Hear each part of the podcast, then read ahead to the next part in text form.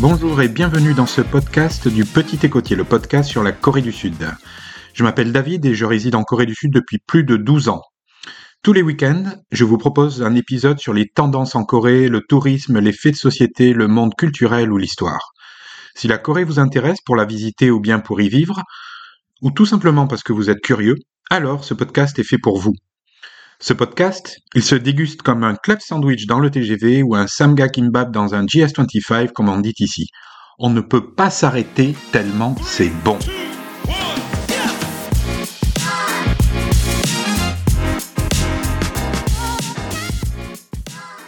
La culture Gatsang en Corée.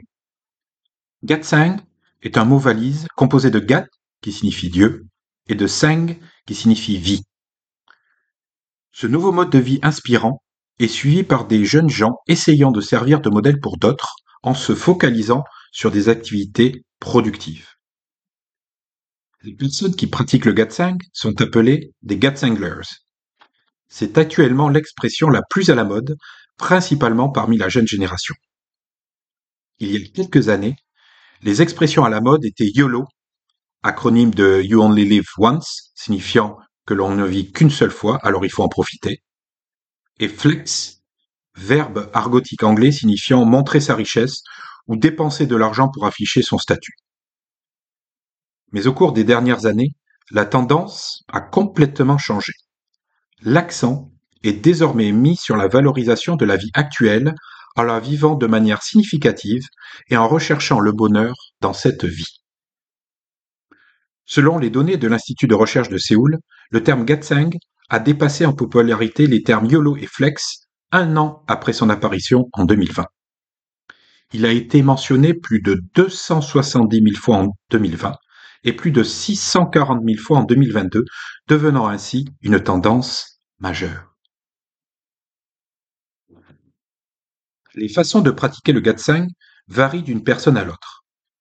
Mais les activités les plus courantes sont l'étude et l'exercice physique. Certaines personnes publient des photos d'elles après avoir terminé leur séance d'exercice quotidienne sous le hashtag Owunwan, qui littéralement veut dire aujourd'hui l'exercice est terminé, ou documentent leur transformation corporelle après une gestion stricte et extrême de leur alimentation et de l'exercice avec des body profiles, photos prises dans des studios professionnels, pour documenter le moment précis où leur corps s'est amélioré. D'autres se rendent dans des cafés pour étudier, Kagong, café études, notent leurs tâches quotidiennes dans un planificateur et publient des photos sur les réseaux sociaux pour montrer qu'elles les ont accomplies.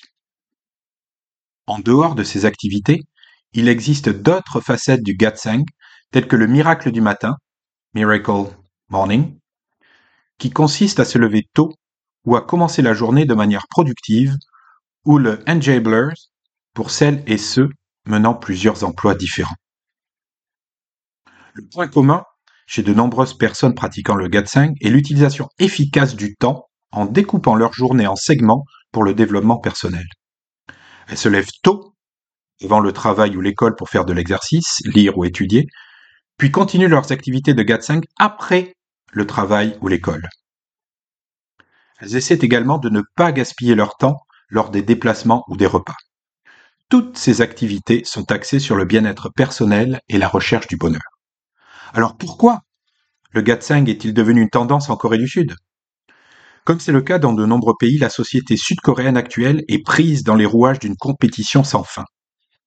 Il n'est pas facile de ressentir un sentiment d'accomplissement constant dans une comparaison permanente avec les autres, et les seuils de réussite deviennent de plus en plus élevés.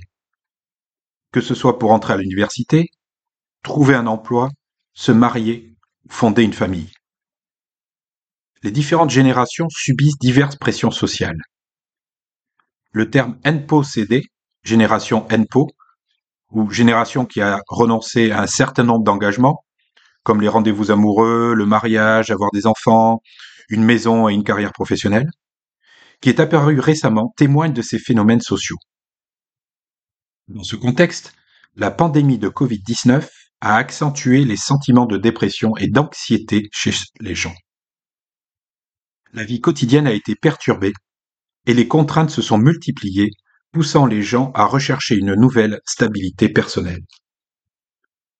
Le professeur Im Myung-ho du département de psychologie de l'université d'Anguk a décrit le Gatseng comme un mouvement visant à obtenir de petits succès et une satisfaction personnelle à travers le contrôle de soi, dans un contexte dans lequel il est difficile d'atteindre de grands succès sur le plan social, tout en renforçant sa propre valeur. De plus, Son Segen, président honoraire de la Fondation pour la sécurité alimentaire et la vie, a déclaré que la tendance du Gatseng était un comportement résultant d'une recherche de stabilité à la suite de la perturbation de la vie quotidienne due à la Covid-19 et qu'il s'agissait d'une tendance saine visant à poursuivre des initiatives valorisantes. Cependant, il est important de noter que le Gatseng n'a pas toujours un impact positif sur les individus. Il peut créer une pression excessive en ce qui concerne le développement personnel et la réalisation d'objectifs, ou renforcer une notion obsessionnelle de devoir toujours être productif et ne pas perdre de temps. Enfin, la publication quotidienne du GAT5 sur les réseaux sociaux peut conduire à un perfectionnisme malsain et une mise en scène, évidemment déformée, de la vie quotidienne. Merci de m'avoir écouté jusqu'à la fin pour cet épisode du Petit Écotier, le podcast sur la Corée du Sud. Merci aussi à la plateforme pixabay.com et à Music Unlimited pour le crédit musique. Merci enfin à mes amis auteurs et autrices et à l'association Séoul Accueil que vous pouvez retrouver sur séoulaccueil.com. Sur ce site, vous pourrez consulter la version numérique du Petit Écotier. Si vous avez un sujet qui vous intéresse plus particulièrement, si vous voulez participer à ce podcast, ou bien si vous avez des questions, n'hésitez pas à me laisser des commentaires sur les plateformes de podcast et j'y répondrai. Je vous souhaite une excellente semaine, merci encore et au week-end prochain.